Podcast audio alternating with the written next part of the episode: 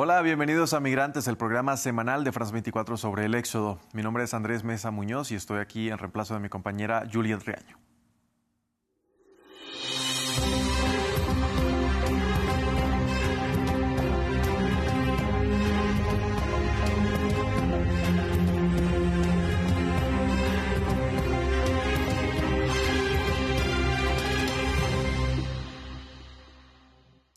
Estados Unidos dio a conocer un nuevo plan con el que pretende frenar el creciente flujo de migrantes que intentan acceder de manera ilegal y por vía terrestre a su territorio.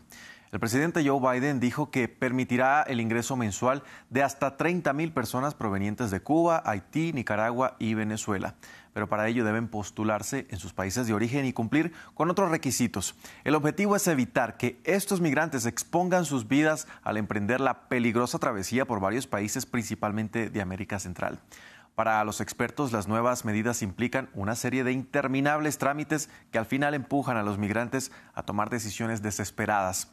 En el caso de los cubanos, a seguir lanzándose al mar para llegar a Estados Unidos. Veamos. Los cubanos que buscan instalarse en Estados Unidos sopesan las opciones que tienen para migrar. Bajo una nueva regulación, hasta 30.000 ciudadanos de Cuba, Haití, Nicaragua y Venezuela podrán ingresar mensualmente al país y trabajar legalmente, lo que llena de optimismo a algunos. Nos ayudaría porque daría la opción de, por una vía legal, eh, que cubanos como nosotros podamos viajar a Estados Unidos sin necesidad de correr eh, grandes riesgos, tratando de pasar por diferentes países para poder llegar a la frontera y así. Pero para ello deben quedarse en sus países de origen y desde allí hacer la solicitud. La medida pretende evitar que miles de personas se desplacen hasta la frontera con México después de realizar peligrosos viajes, a menudo organizados por traficantes de personas. Otro de los requisitos es que deben someterse a verificaciones de antecedentes y contar con un patrocinador en suelo estadounidense, lo que para otros resulta bastante complejo. Para mí yo veo eso difícil. Todos los días siempre se complica todo. Y bueno, eso es para que tenga alguien allá. Porque hay mucha gente así como yo que no, no tenemos a nadie allá afuera que, que nos patrocine ni nada de eso. Para los expertos, la ineficacia a la hora de atender el alto volumen de solicitudes, sumado a estas nuevas y estrictas medidas, llevará a muchos migrantes a recurrir a otros medios. Por ejemplo, lanzarse al agua con rumbo a Florida, como lo han hecho durante años exponiendo sus vidas. Irónicamente, una consecuencia no deseada sería que los cubanos, en vez de volar a Nicaragua y después intentar cruzar por Centroamérica hasta la frontera con México, eh, busquen eh, la salida por, los medios tradicionales, es decir, a través de las balsas.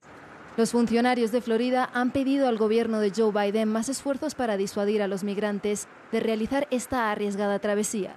Solo durante el fin de semana de Año Nuevo, más de 700 migrantes, en su mayoría cubanos, llegaron a los callos que se extienden por el sur del estado. Miremos ahora la situación en Haití. Los requisitos impuestos por Estados Unidos resultan inalcanzables para muchos residentes de la isla que buscan huir de la delincuencia. Tan solo conseguir un pasaporte es una odisea que implica largos trámites en las oficinas de migración y un valor de 50 dólares o el doble si se hace a través de intermediarios. Una cifra altísima en esta empobrecida nación del Caribe. Veamos el informe de Samuel Salgado. Abandonar Haití a cualquier precio es la premisa de miles de haitianos que hacen largas filas frente a la única oficina de extranjería que hay en Puerto Príncipe para obtener un pasaporte. Desde que el presidente estadounidense Joe Biden anunció el 8 de enero una nueva política migratoria que le permite a 30.000 haitianos, cubanos, venezolanos y nicaragüenses llegar mensualmente a Estados Unidos por vías legales, la solicitud del documento aumentó. Pero obtener el pasaporte no está al alcance de la mayoría cuesta 50 dólares. Un precio exorbitante para un país donde más del 60% de su población gana menos de 2 dólares al día. Tengo familia en Estados Unidos. Es por eso que estoy aquí hoy para recoger mi pasaporte y el pasaporte de mi hijo, que ya deberían habernos entregado hace mucho tiempo. Ser joven en Puerto Príncipe, la capital de Haití, significa exponerse al reclutamiento y a la violencia de las pandillas que controlan cerca del 60% de la ciudad, según un informe de la Red Nacional de Defensa de los Derechos Humanos. Vivo en un país que no funciona, donde no se respeta a las personas y no se valora a los jóvenes. Haití no está gobernado por autoridades electas desde el magnicidio del presidente Jovenel Moïse en julio de 2021. Esta ausencia del Estado ha agravado la crisis. 4,7 millones de haitianos se encuentran en hambre extrema, según Naciones Unidas. El país caribeño es uno de los países donde más migrantes irregulares intentan llegar a Estados Unidos. Según la Guardia Costera, más de 56 mil haitianos llegaron al país norteamericano durante el año fiscal 2022 la mayoría por la frontera con México y otros en botes y balsas. La ubicación geográfica de Haití hace que no sea sencillo migrar hacia Estados Unidos. Los haitianos deben atravesar el mar y realizar largas y peligrosas travesías por varios países. Hasta aquí migrantes de France 24. Los invitamos a comentar en nuestras redes sociales con el numeral Migrantes F24. Sigan conectados en France24 y France24.com.